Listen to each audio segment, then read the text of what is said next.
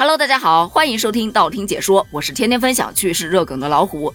你能把烤肠和诈骗这两件风马牛不相及的事儿联合到一起吗？哎，有人就做到了。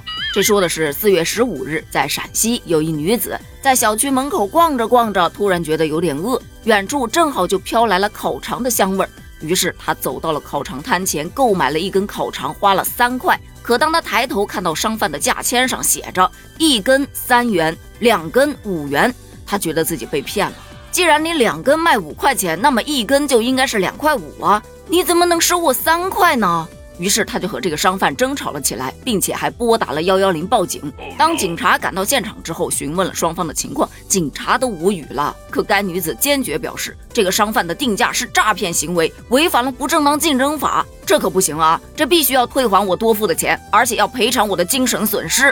而商贩则特别无奈地表示，我也只是想做个促销，给他们个优惠，吸引更多的顾客而已呀。随后，经过调查和核实，警察认为商贩没有构成什么不正当竞争行为。他们对该女子进行了批评教育，并劝说她不要无理取闹了。这事儿登上热搜之后，很多小伙伴都吐槽啊，这女子是从哪儿来的？这么常见的促销手段，她没见过？这在家关久了，出来没事儿找事儿的吧？也有的说，一根三块钱，两根五块钱，两块加三块正好等于五块。他应该让商家卖给他两块钱的那一根才对嘛？怎么能要两块五呢？亏了！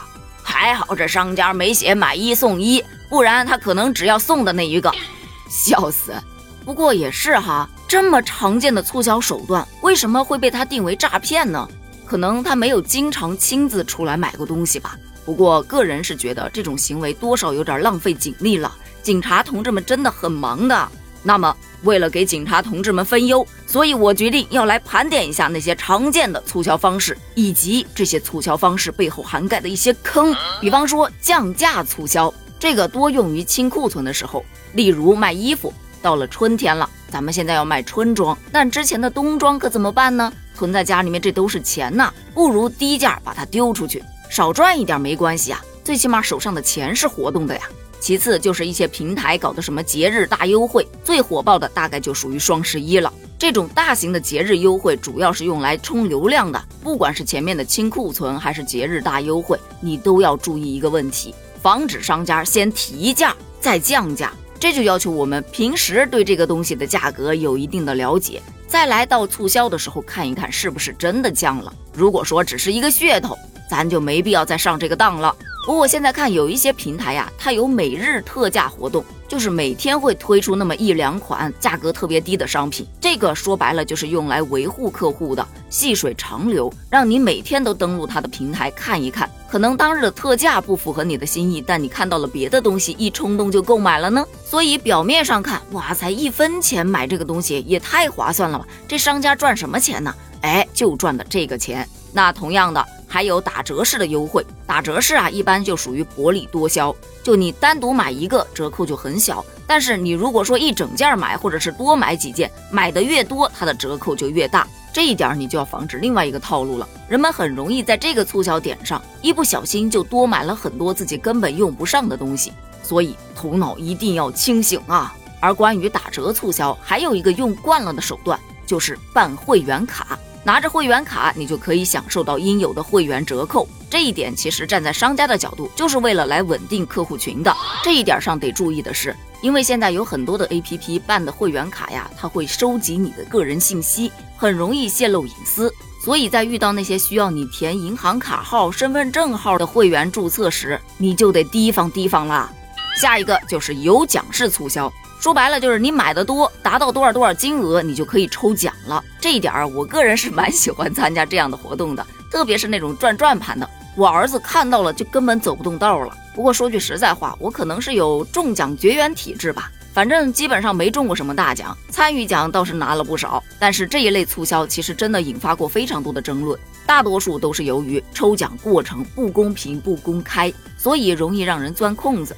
比方他明明说里面有一等奖。但不一定真的有，还有的呀，就是那个奖品搞什么文字游戏。你比方我妈前段时间到超市里面去买东西，人家说要买满六十八就可以参加抽奖，她本来只买了五十多块钱，硬是去凑了六十八块钱去抽奖，抽了一个两百块钱现金，她开心的不得了，跑去兑奖。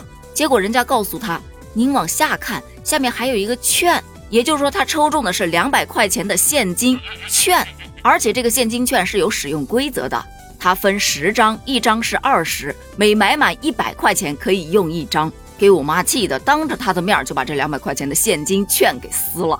到现在提起这事儿，我妈还气得不得了呢。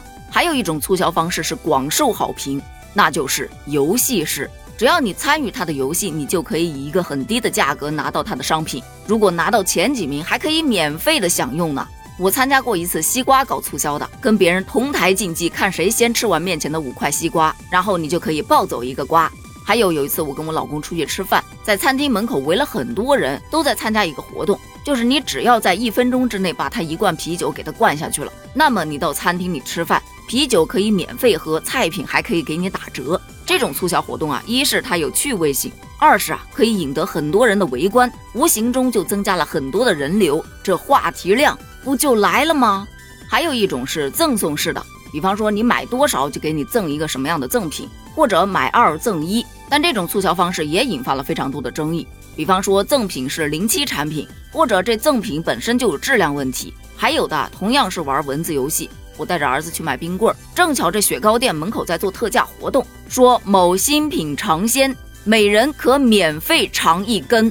一问才知道，嗯，并不是真的免费，而是你买一根就可以免费尝一根。那么意思就是说买一送一喽？免费俩字儿写那么大，参与规则写那么小，怎么的？欺负我视力不好啊？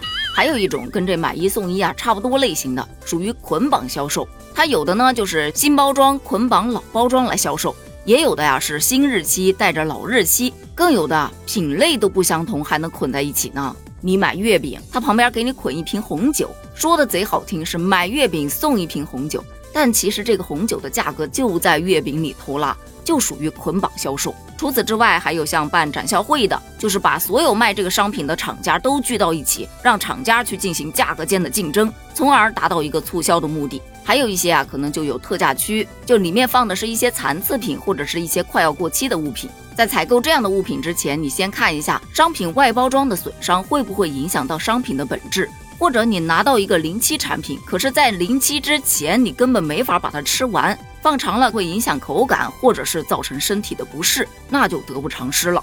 这些还都属于比较正常的促销手段，当然也有一些非正常的，比方说虚假宣传的。不明码标价的，咱们现在也称刺客哈，还有那些文字游戏的，制造假新闻的。所以说，作为消费者，咱们一定要擦亮自己的双眼，练就一双火眼金睛，哪些消费套路是可以接受的，而哪些是特别离谱的，发现坑及时避，可千万不要闭眼往下跳啊！除了前面咱们聊到的这一些，你还见过哪些促销手段呢？据我所知，咱们节目的铁粉当中有很多都是做销售的，而且还是金牌销售。等着你的精彩补充，咱们评论区见。